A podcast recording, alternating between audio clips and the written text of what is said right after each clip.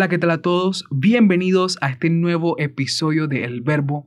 La verdad que yo me siento muy feliz de que tú estés escuchando esto y que hayas sacado unos minutos de tu tiempo, la verdad. Muchas gracias y que Dios te bendiga. Y hoy quiero hablar de algo que compartimos la mayoría de la población mundial.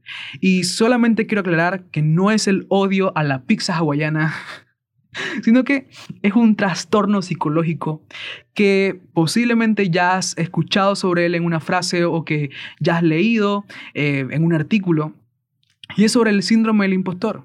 Porque es algo que todos hemos experimentado de una forma u otra. Porque explicado en términos básicos, es una condición severa de inseguridad y duda. Porque no importa la cantidad de veces que nosotros tratemos de recordar nuestros logros o éxitos, Nada podrá ayudarnos cuando los síntomas del síndrome del impostor nos ataquen. Porque de repente, nada de eso importa. Ninguno de nuestros logros, ninguno de nuestros éxitos. Simplemente nos encontramos, encontramos terriblemente asustados de que seamos hallados como un fraude. Que alguien note que nuestras habilidades son simplemente una fachada de una persona extremadamente inexperta e incapaz. Por lo general, cuando se habla del síndrome del impostor, los psicólogos eh, lo asocian con el mundo de los negocios. Sin embargo, la mayoría de nosotros también hemos visto este síndrome mostrarse en el entorno de nuestra vida y también en la iglesia. Esto podría identificarse también como el síndrome del impostor espiritual y la verdad afecta a más miembros de la iglesia de lo que nosotros llegamos a pensar. Y hoy quiero mencionar algunas de esas posibles víctimas del síndrome del impostor. Una de esas víctimas obvias del síndrome del impostor podría ser esa recién convertida, porque no importa cuánto ella trate de cambiar o hablar o incluso vestirse de cierta manera, ella siente que su testimonio nunca será igual a la de la hermana Amy McPherson o del el hermano nieto de Billy Graham. Y esta hermana que es recién convertida admitirá claramente que es bendecida, que Dios está con ella, pero también admitirá que constantemente tiene una sensación de que nunca será lo suficiente en comparación a los otros hermanos. También está el hermano que es miembro de la iglesia, es un miembro de toda la vida, que siempre va a todos los cultos, que ha servido en todos los llamamientos, ya sean grandes o pequeños, pero él teme que no puede igualar a los otros hermanos que él considera gigantes espirituales. Otra persona que puede sufrir el síndrome del impostor es nuestro pastor. Porque por fuera lo podemos ver fuerte, pero por dentro le preocupa de manera constante que alguien descubra que tiene un hijo que ha tomado un camino diferente.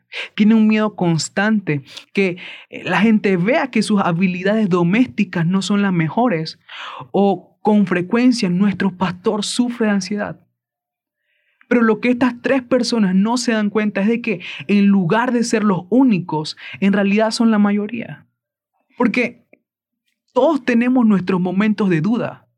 Y muchos de nosotros a menudo sentimos que improvisamos no solo en la iglesia, sino también en los aspectos de nuestra vida.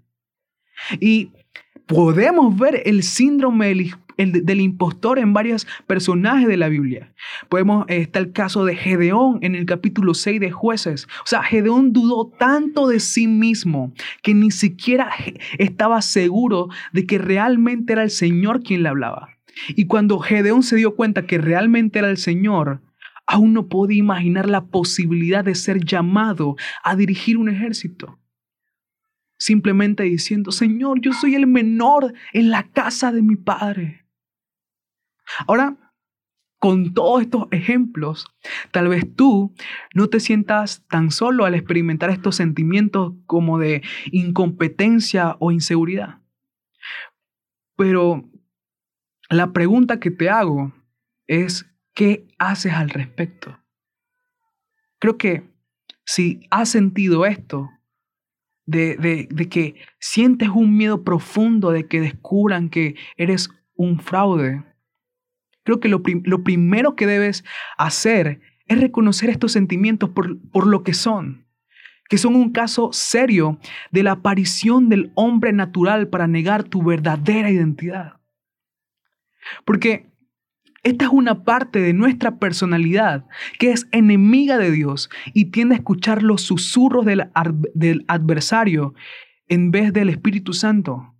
Susurros que la mayoría de veces tocan como un disco rayado las palabras, eres solo un fraude y todos lo saben. Es una voz que escuchamos a menudo que nos dice, hey, tú no te lo mereces, tú eres un fraude y todos lo sabemos. Y quiero que tú reconozcas que esa voz viene del enemigo. Porque Satanás es el primer y original impostor. Si bien tú puedes sentirte como un fraude y yo también puedo sentir como un fraude, él de verdad es un fraude. Él quiere que todos nosotros sucumbamos a, estos pensamientos de que no somos buenos y que nunca lo seremos y así poder darnos por vencido y, y rendirnos ante Él. Y lastimosamente, ¿qué es lo peor del caso? Muchos llegan hasta autosabotearse cuando escuchan esta voz, porque a mí me ha pasado demasiadas veces. Y sabes, Podemos ver esta voz de engaño fuertemente en el principio de la historia de la humanidad, lo podemos ver en Génesis 3, pero de todo Génesis 3 hay una pregunta que me vuelve loco, o sea, es una pregunta que Dios le hace a Adán, y esto se lo debo a mi mejor amigo porque fue el que me lo dijo, y es, ¿y quién te dijo que estás desnudo?